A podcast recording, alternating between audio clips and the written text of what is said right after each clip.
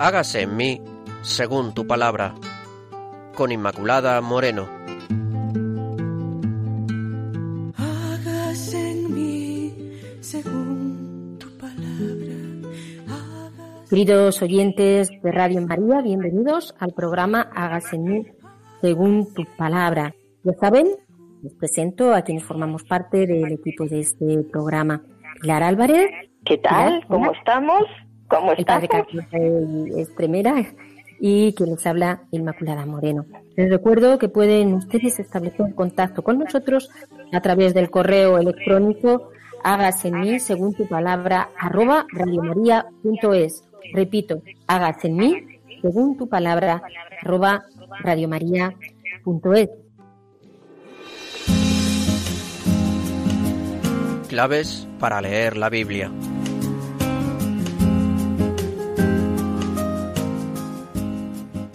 Hoy vamos a empezar con un nuevo profeta. Digo nuevo porque es distinto al que hemos tratado en otros programas. Zacarías.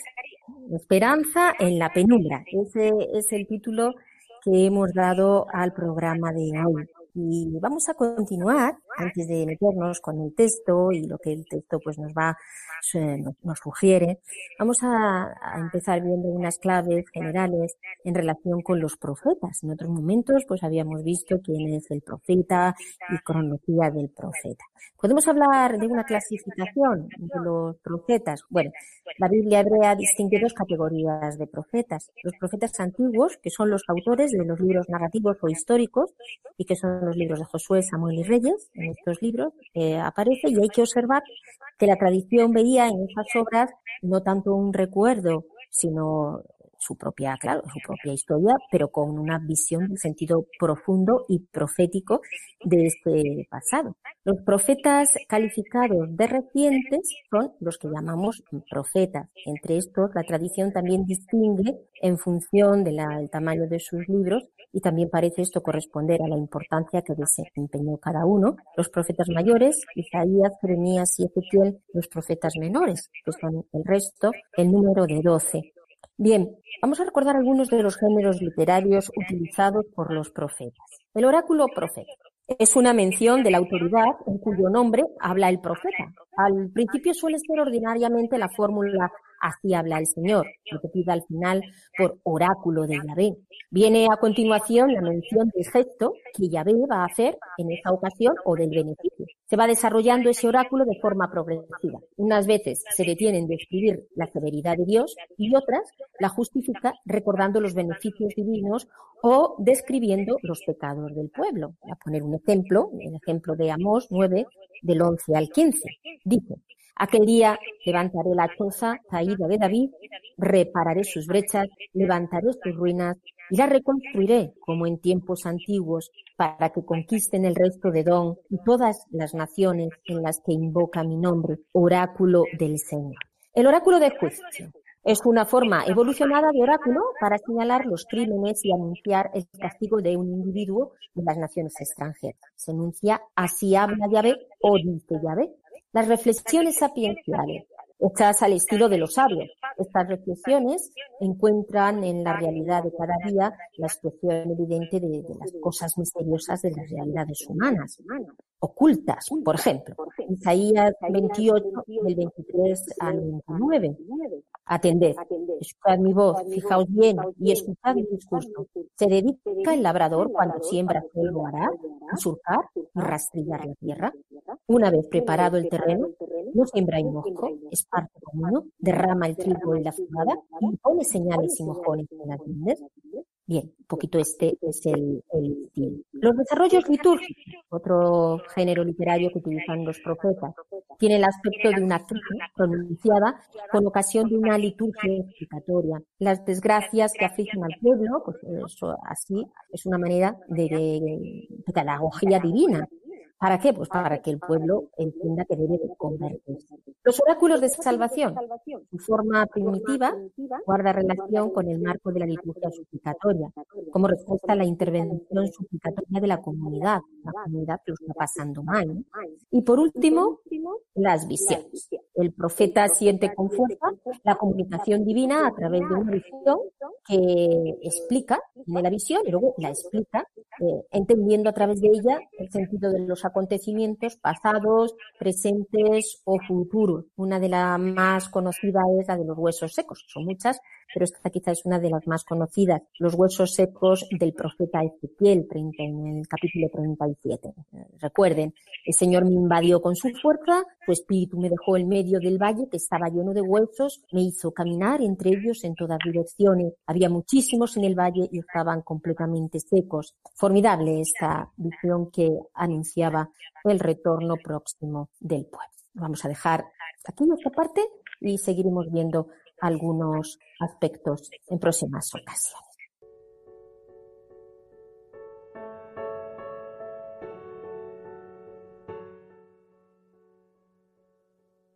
Pasamos ahora al texto bíblico que es de Esdras 1, del 1 al 8.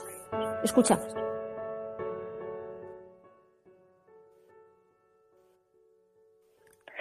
El año primero de Ciro, rey de Persia, en cumplimiento de su palabra anunciada por medio de Jeremías, el Señor impulsó a Ciro, rey de Persia, a que proclamara de viva voz y por escrito en todo su reino este edicto.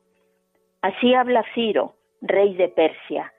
El Señor, Dios del cielo, me ha dado todos los reinos de la tierra y me ha encargado construirle un templo en Jerusalén, en Judá.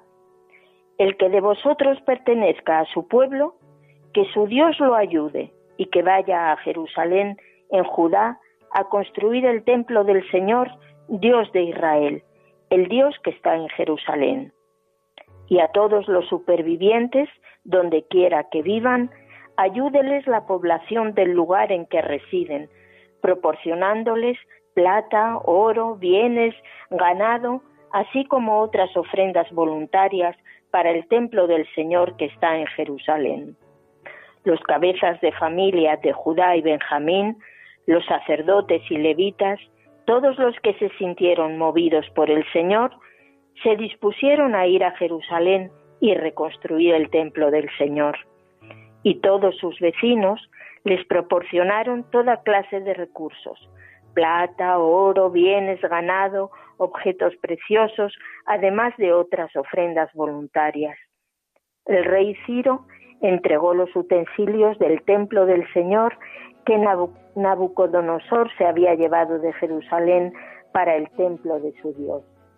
Ciro, rey de Persia, le confió la tarea a Mitrídates, el tesorero, el cual se los entregó a Sesbasar, jefe de Judá.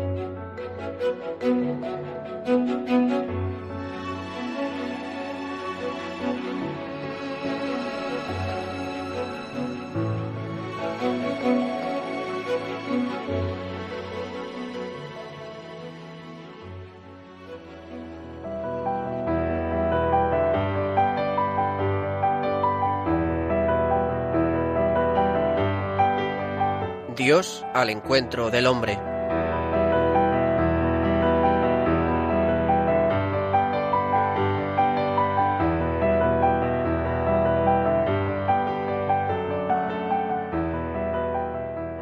Bien, queridos oyentes, pues una vez que hemos escuchado el texto, vamos a dar paso al padre Carlos Reyes Temera. Les recuerdo que es sacerdote salesiano y que nos ofrece esta reflexión eh, desde Soto del Real. Escuchamos. Muy estimados oyentes de Hágase en mí según tu palabra. Sed muy bienvenidos a este nuestro encuentro bíblico quincenal. Iniciamos hoy una nueva serie de programas, pero en este caso no referido a un único personaje bíblico como en otras ocasiones, sino a diversos profetas, muchos de ellos anónimos, cuya enseñanza nos ha llegado agrupada bajo los nombres de Zacarías y el tercer Isaías.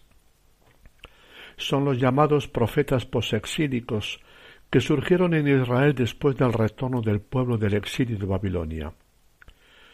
Hoy centraremos nuestra atención en el panorama nada halagüeño que los israelitas encontraron a su vuelta de Babilonia, y veremos cómo en medio de las tensiones, dificultades y el sufrimiento propios de la vida, Dios fue abriendo al pueblo a nuevos horizontes es un modo de considerar a Dios.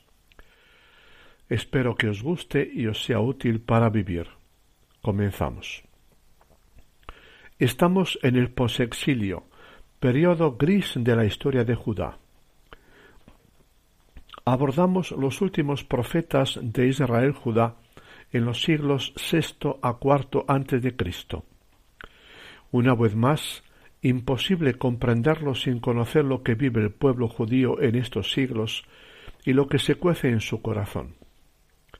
La tuerca de la historia da una vuelta más y cambia el panorama de todo el Medio Oriente. Y con ello vuelve a variar la situación y la problemática vital del pueblo judío. La liberación y el retorno a la tierra anunciados por el segundo Isaías parecen comenzar a cumplirse. El año 539 a.C., Ciro el persa entra triunfalmente en la capital de Babilonia, se anexione a su imperio y crea el inmenso imperio persa que durará un par de siglos. Al año siguiente, el 538, mediante el célebre edicto de Ciro, concede a los exilados judíos la licencia de volver a su tierra. Era una buena noticia.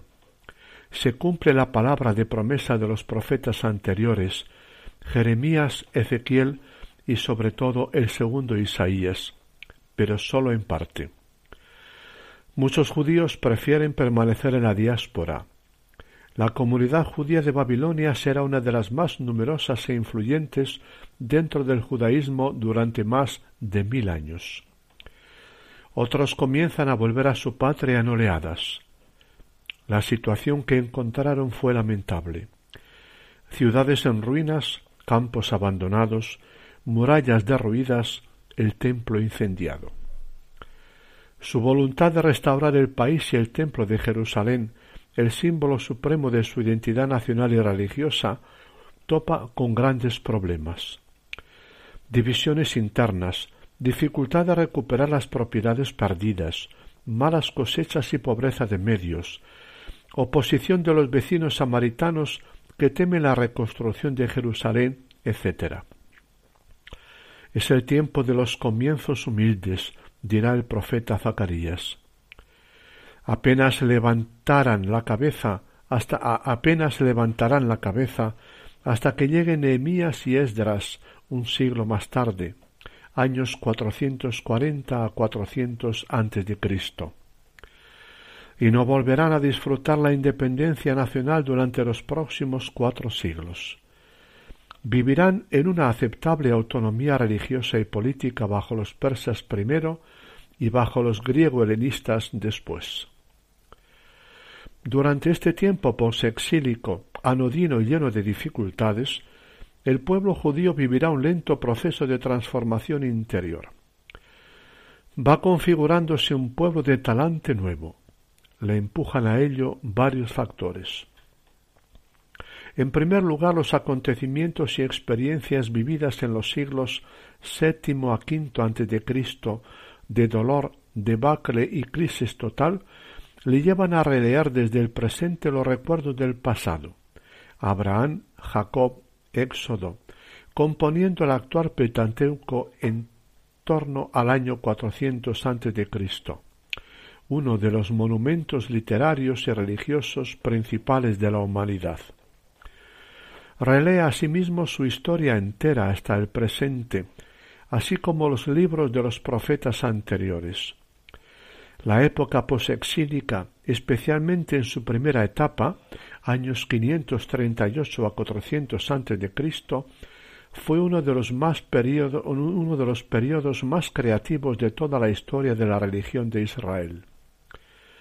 Un pueblo sin memoria no puede ser pueblo, y una religión de carácter histórico como la de Israel Judá no puede ser religión. Todo ello es signo de la lectura a fondo que va haciendo de sí mismo y de la transformación que va sufriendo. El exilio y posexilio le va poniendo en contacto directo con otros pueblos y religiones, babilonios, persas, griegos, constituye una nueva experiencia en su historia. Dios, por caminos dolorosos, está ampliando el horizonte de su visión y de sus planteamientos vitales. Se le abre un doble reto. En primer lugar, cómo ser pueblo de, de Yahvé, conviviendo con pueblos de sensibilidad religiosa diferente. Problema de fidelidad a la propia fe e identidad. No necesitaba esta fidelidad ser comprendida y vivida de modo nuevo y enriquecido desde la nueva situación, más allá de la fidelidad literal? Y en segundo lugar, de ahí su lenta apertura a los demás pueblos, incorporando elementos suyos. En realidad, ¿no era su Dios nacional Yahvé, el Dios de todos los pueblos, por encima de toda frontera racial y cultural?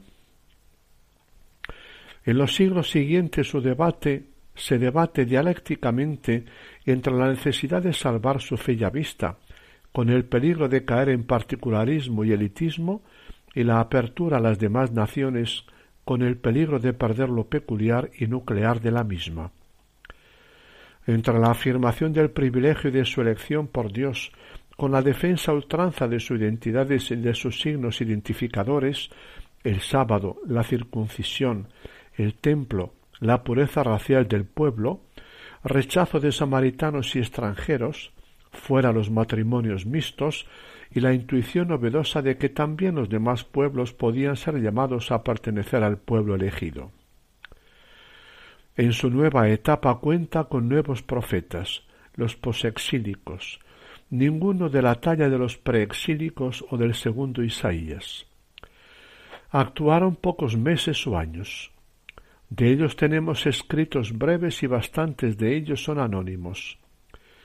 De sus vidas sabemos poco o nada. Ello dificulta una lectura existencial. En cuanto al contenido de sus oráculos, reaparece el tema de la justicia social, pero prevalece la preocupación por la identidad judía con sus signos ya señalados. Y sobresale el de la esperanza contra toda desesperanza se notan tensiones teológicas. Destaco dos. La primera, la defensa de las instituciones civiles y religiosas, templo, sacerdocio, culto por un lado, y por otro su relativización por algo nuevo que las supera. Un ejemplo. Mientras Ageo destaca la necesidad del templo, el tercer Isaías lo relativiza. Y en segundo lugar, la tensión entre la restauración del país y de Jerusalén en un futuro próximo por un lado y por otro la visión utópica de un futuro escatológico. Poco a poco irá desapareciendo el movimiento profético como tal, derivando por una parte en la apocalíptica de Zacarías y Daniel y siendo reemplazado por otra por los sabios intérpretes de la vida y por los rabinos intérpretes de la ley. En la serie de programas que iniciamos hoy veremos los últimos profetas de Judá durante los siglos VI a IV Cristo. Desde el año 538 en adelante, grupos de judíos exilados de Babilonia comienzan a volver a su país de origen, Judá. Inician la reconstrucción material del país, pero son tiempos difíciles a consecuencia de una prolongada inestabilidad política y una persistente sequía, la situación económica de Judá era verdaderamente desoladora, y la integración de los recién llegados planteaba serios problemas. Los profetas Ageo y primer Zacarías por los años 520 a 518 a.C. impulsan la renovación religiosa del pueblo. En concreto, le animan a reconstruir el templo de Jerusalén, el símbolo nacional religioso de mayor significación. Era perentorio cubrir las necesidades mínimas de la existencia humana, construir casas, sembrar campos, levantar la ciudad. Pero ¿puede el ser humano vivir sin atender a sus necesidades simbólicas y espirituales? Debe pisar tierra, pero ¿puede dejar de dirigir su mirada confiada a Dios? El verdadero progreso del ser humano incluye tanto lo material como lo simbólico espiritual. Ageo y Zacarías intentaron relativizar la fe de su pueblo en medio revitalizar, perdón, la fe de su pueblo en medio de las tareas de restauración material. Pero dentro del pueblo judío latían fuerzas vivas contrapuestas. Unos buscaban la restauración, la vuelta a lo anterior, la reconstrucción del templo, la vuelta a los sacrificios cultuales de siempre, la instauración de la monarquía con algún descendiente de David, el retorno de todos los judíos dispersos a su tierra. Otros, en la línea del segundo Isaías, apuntaban a un pueblo de nuevo cuño. Su mirada se abría a un horizonte utópico apenas programable y realizable por los seres humanos. No hay, tiempos que, no hay tiempos que reclaman más que una implantación mejorada del viejo régimen. El templo y el rey o ungido de Dios podían ser signos de Dios, pero no eran signos ambiguos y provisionales. ¿Estaba Dios y por ello su pueblo atado a los mismos? La religión es ambigua, sus signos como el templo y el culto equívocos. Dios es más que su templo, su presencia desborda sus muros por sagrados que sean. Hasta aquí, queridos radioyentes, en nuestro primer programa de la serie sobre Zacarías y el tercer Isaías. En él hemos descrito someramente la situación que el pueblo de Israel encontró a su vuelta del destierro de Babilonia y cómo se hizo presente en él. En el próximo os presentaremos el mensaje del llamado primer Zacarías, profeta cuyo mensaje fue mucho más allá del deseo de sus contemporáneos de restaurar el antiguo reino de Israel, abriéndoles a una gran novedad para la época, el deseo de Dios de ser Dios de todos los pueblos. No os perdáis este próximo episodio. Nosotros estaremos aquí, deseosos de pasar un rato con vosotros. Que Dios os colme de sus bendiciones y os guíe por sus caminos. Un abrazo y hasta pronto. Los que esperan, los que esperan en Jesús, los que esperan, los que esperan en Jesús, como las águilas, como las águilas, sus alas levantarán como las águilas, como las águilas, sus alas levantarán, caminarán y no se cansarán, correrán, no se fatigarán, nuevas paz tendrán, nuevas fuerzas tendrán, los que esperan, los que esperan en Jesús nuevas fuerzas tendrán, nuevas fuerzas tendrán, los que esperan, los que esperan en Jesús, los que esperan, los que esperan en Jesús, los que esperan, los que esperan en Jesús, como las águilas, como las águilas, sus alas levantarán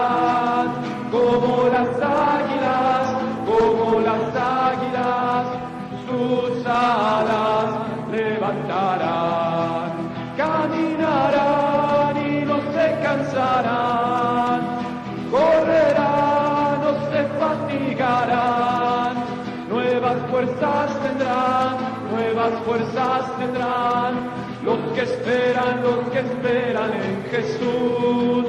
Nuevas fuerzas tendrán, nuevas fuerzas tendrán, los que esperan, los que esperan en Jesús.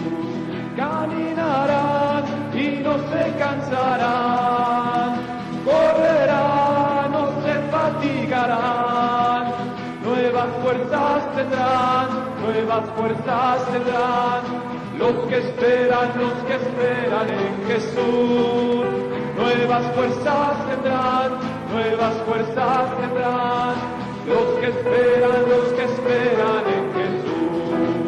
Nuevas fuerzas tendrán, nuevas fuerzas tendrán, los que esperan, que esperan en Jesús.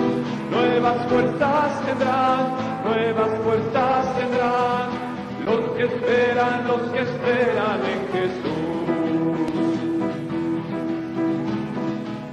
Nuevas fuerzas tendrán, nuevas fuerzas tendrán. Los que esperan, los que esperan en Jesús. Nuevas fuerzas tendrán, nuevas fuerzas tendrán los que esperan, los que esperan en Jesús.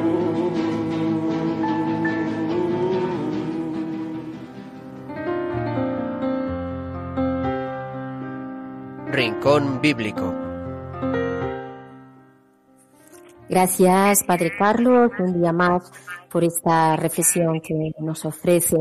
Les recuerdo que estamos en el programa Hágase en mí según tu palabra es un programa de teología espiritual bíblica. Lo que se trata es de entrar en esa experiencia de vida que nos ofrece la palabra. Pueden ustedes ponerse en contacto con nosotros a través del correo hágase en mí según tu palabra arroba radiomaria.es, hágase en mí según tu palabra arroba radiomaria.es.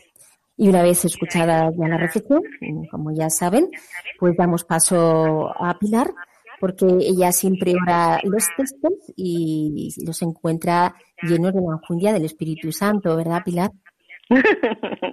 pues la verdad es que el Señor siempre está ahí, escondido entre los renglones y entre las palabras.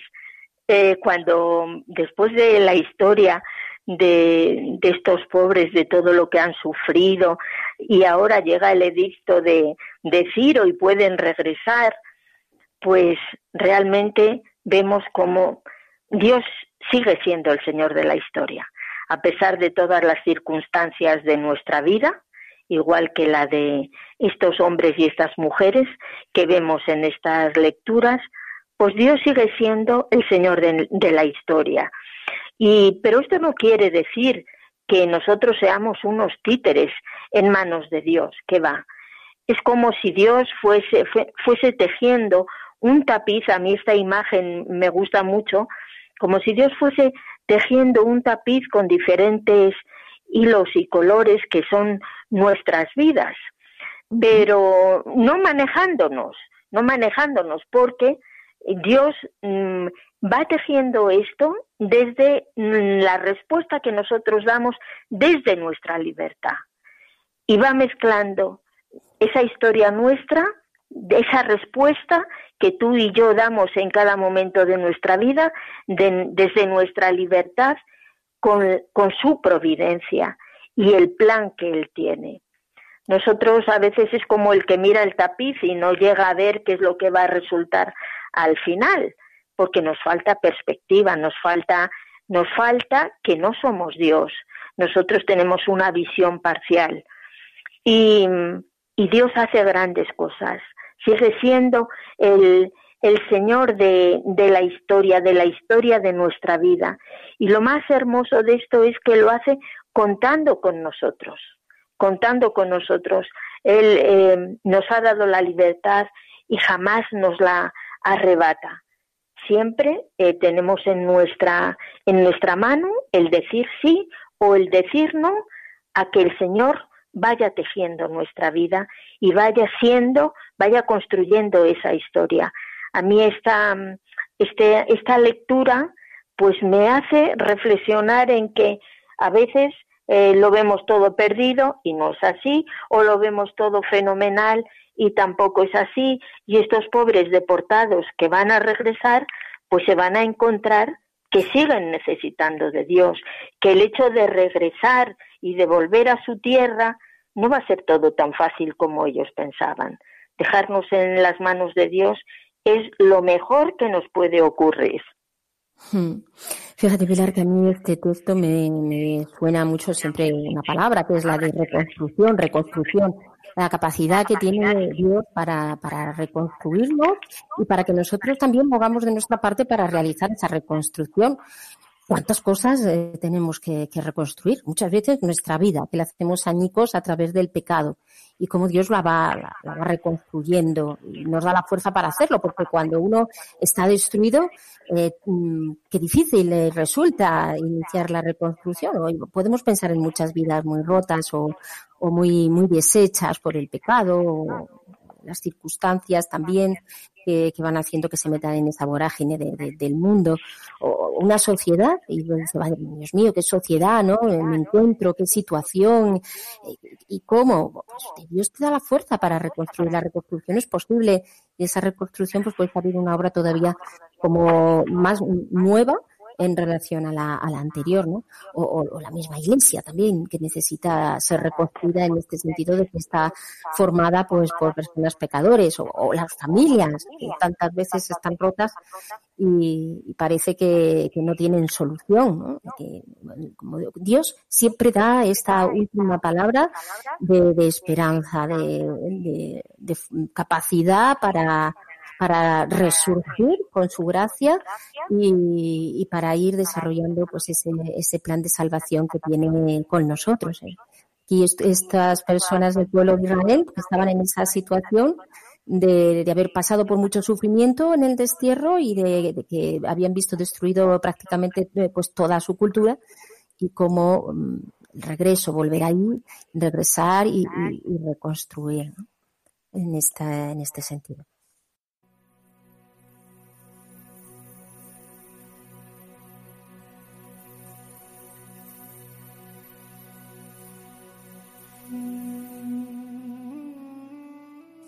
Queridos oyentes, pues vamos eh, entonces a pasar a, la oración. Hoy lo vamos a hacer con el Salmo 71, versículos del 1 al 3 y del 14 al 17. Escuchamos. A ti, Señor, me acojo, que jamás quede yo defraudado. Libérame, sálvame, pues tú eres justo. Atiéndeme, ven corriendo a liberarme Sé tú mi roca de refugio, la fortaleza de mi salvación. Sí, tú eres mi roca y mi fortaleza, porque yo nunca dejaré de esperar y aumentaré todavía tus alabanzas. Me paso todo el día publicando tus actos de liberación y de justicia, aunque para mí son incalculables. Proclamaré las proezas del Señor, anunciaré que solo tú eres justo. Oh Dios, desde mi juventud me has instruido, he anunciado hasta aquí tus maravillas. Gracias, Señor. Bendito, alabado y glorificado eres por siempre, Señor. Gloria, gloria, gloria a ti, Señor, porque yo seguiré esperando, seguiré alabándote sin cesar en medio de las dificultades, en las etapas en las que necesito ser reconstruida, Señor. Haz tú tu obra siempre, en cada momento, en todo y en todo, Señor. Gloria a ti, Señor. Bendito y alabado seas por siempre, Señor, porque tú eres fiel, porque tus actos salvadores son incontables, no tienen medida. Queremos proclamar tus hazañas, Señor, proclamarte como Señor de todo, Salvador, Gloria, gloria y que alabanza a ti, Señor. Santo. Gloria a ti, Señor. A ti nos acogemos, sabiendo que jamás seremos defraudados, que tú vienes a traernos libertad y salvación, porque tú eres justo. Atiéndenos, Señor, y ven corriendo a liberarnos, pues tú eres nuestra roca y nuestra fortaleza. Bendito seas, Señor. Gloria a ti. Bendito y alabado seas por siempre, Señor.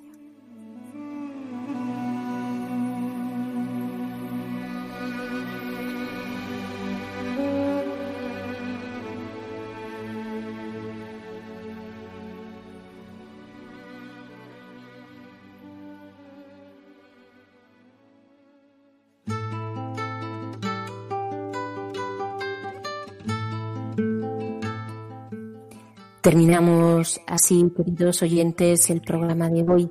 Les recuerdo que tienen una cita con nosotros en el próximo programa. Y no dejen de orar con la Biblia.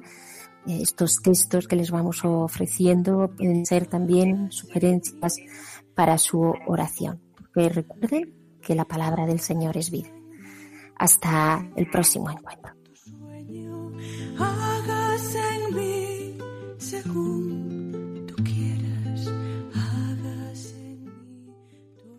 Han escuchado Hágase en mí según tu palabra, con Inmaculada Moreno.